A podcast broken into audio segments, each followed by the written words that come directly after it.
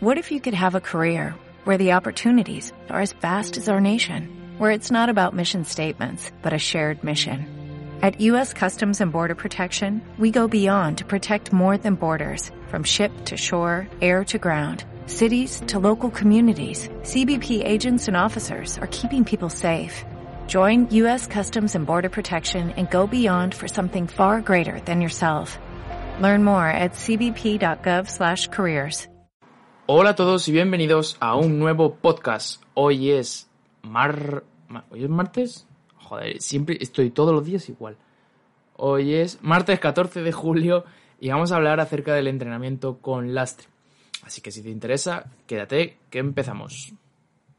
Hola a todos y bienvenidos al podcast de Calistenia con Guillén SW, donde subiré podcast de lunes a viernes. Mi nombre es Jorge Guillén y si te gusta la calistenia y quieres aprender más, sígueme aquí y en todas mis redes sociales para no perderte nada de contenido. Eh, empezamos. Muy buenas a todos chicos, ¿qué tal? ¿Cómo estamos?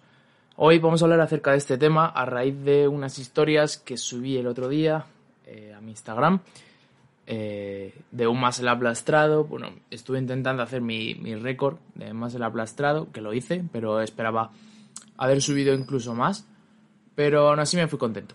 Eh, y bueno, aprovecho para decir que si no me veis, eh, si no me seguís en Instagram, podéis hacerlo y, os- y así pues tenéis más contenido y no sé, soy bastante habitual por esa red social. Así que echadle un ojo. Eh, bueno, el caso es que hice Muscle Ups y probé mi, mi máximo y salieron 17,5. Esperaba que salieran 20, pero no salieron por los pelos. Pero ya saldrán, no pasa nada. El caso es que a raíz de eso hubo gente que me preguntó cómo, cómo de eficaz es hacer entrenamiento con lastre de, de ciertos ejercicios, ¿vale? Y, y bueno, quería daros mi opinión por aquí. Eh, Obviamente, eh, los ejercicios de los que se puede hacer lastre como tal, o por lo menos que yo considere efectivo, es en dominada, fondos en paralelas y eh, no me sale muscle ups. Se pueden en esos. También puedes ponerte peso en la espalda en flexiones, pero lo que pasa es que en flexiones sueles poder tirar más peso y no te vas a poner eh, 100 kilos en la espalda para hacer una flexión, ¿sabes? No es tan fácil de lastrarse como colgarse un cinturón. Y bueno, antes de empezar con este tema y a mojarme, pues decir que hay gente que considera que eh, esto no es, no es calistenia. No me preguntéis por qué. Eh, es porque dicen que según la definición de calistenia es el trabajo con tu peso corporal y si tú añades peso extra o eh, complementos, por así decirlo, eh, no estás trabajando exclusivamente con tu peso corporal y por tanto no es calistenia.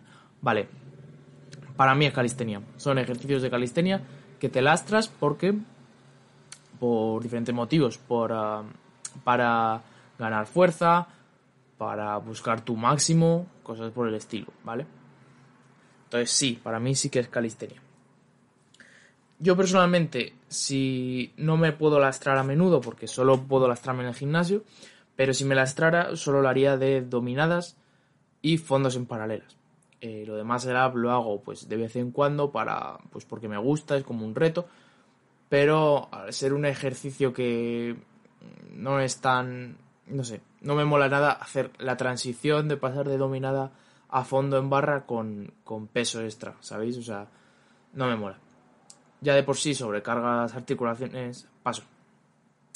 Pero en dominadas y en fondos en paralelos, paralelas sí que los recomiendo. Vale. Em, el caso. ¿Qué, ¿Qué pasa con este entrenamiento? ¿Es efectivo? Sí, no, podemos usarlo. Bueno, depende mucho de tus objetivos, para empezar. ¿Por qué digo esto? Pues eh, si tu objetivo es sacar front lever, hacer dominar lastradas a lo mejor no es lo más específico o lo que más te va a ayudar. Pero ciertamente sí que hacer estos ejercicios lastrados te va a ayudar a desarrollar cierta fuerza mmm, que te puede ayudar en otros ejercicios, ¿vale? Y sobre todo, pues, a, a- trabajar muchísimo tu fuerza relativa, ganar explosi- explosividad, pues, no sé, está bastante bien. Además de que nos aportan una buena ventaja, que es que puedes cuantificar las cargas. Y entonces, eh, tú puedes saber cuánto peso estás levantando en todo momento, cosa que no puedes hacer, por ejemplo, eh, yo que sé, cuando haces una tuk de plancha o cuando haces un... no sé, no se me ocurre nada. Eh, el caso, no se me ocurre nada. Por ejemplo, cuando haces un fondo en paralela, tampoco sabes cuánto peso estás levantando. Y tú no puedes venir mañana y decir, venga, hoy levanto 5 kilos más, ¿vale? Para que me entendáis, a eso me refería. Entonces, eso es una ventaja que nos da. Tú puedes ir progresando con peso y a no ser que te quedes sin discos en el gimnasio o discos que tengas tú, o que no te quepan entre las piernas, pues vas a poder seguir subiendo de peso continuamente. Así que por ese, por ese punto es una gran ventaja. Luego, eh, principales desventajas que tiene esto, pues que no en la calistenia no hay gimnasio, no suele haber muchos gimnasios de calistenia y los que hay no sé si habrá lastre, supongo que sí, pero el caso es que en un parque tú no puedes ir con, con tu cinturón y 50 kilos de lastre. A ver, si te tienes que lastrar con poquito, pues a lo mejor sí, pero si no, malamente.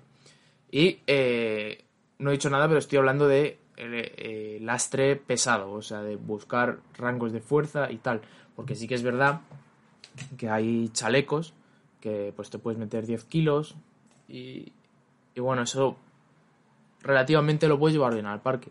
10 kilos lo puedes llevar bien en un chaleco, pero ya si es más peso, ya se empieza a complicar, ¿sabéis?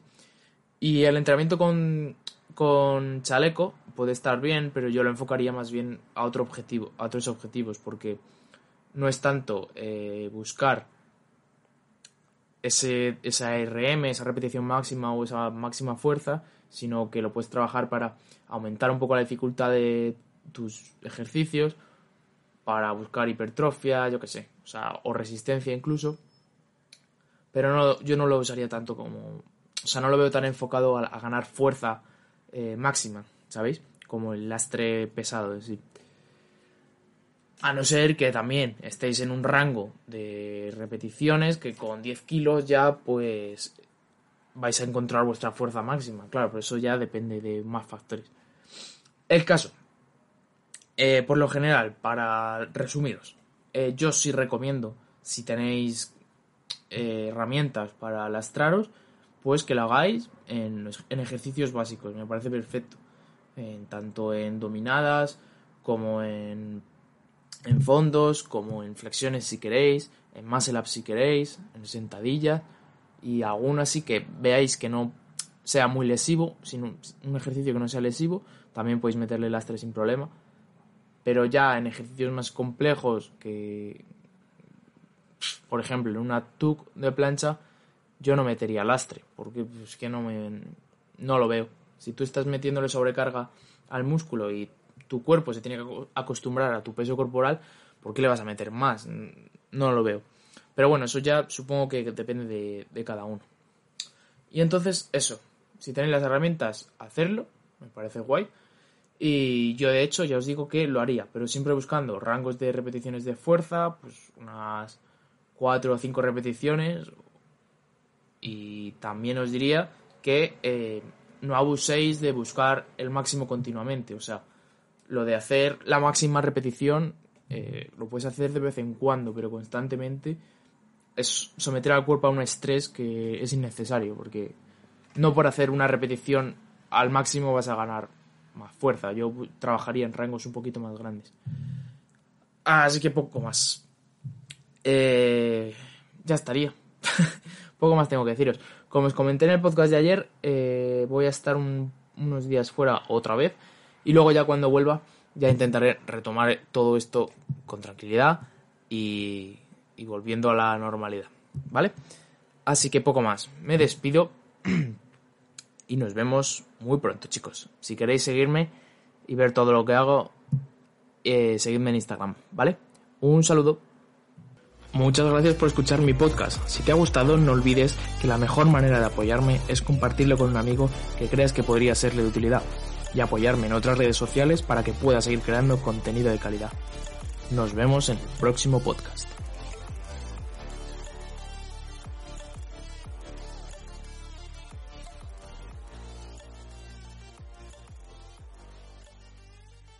Dale más potencia a tu primavera con The Home Depot. Obtén una potencia similar a la de la gasolina para podar, recortar y soplar con el sistema OnePlus de 18 voltios de Ryobi desde solo 89 dólares. Potencia para podar un tercio de un acre con una carga.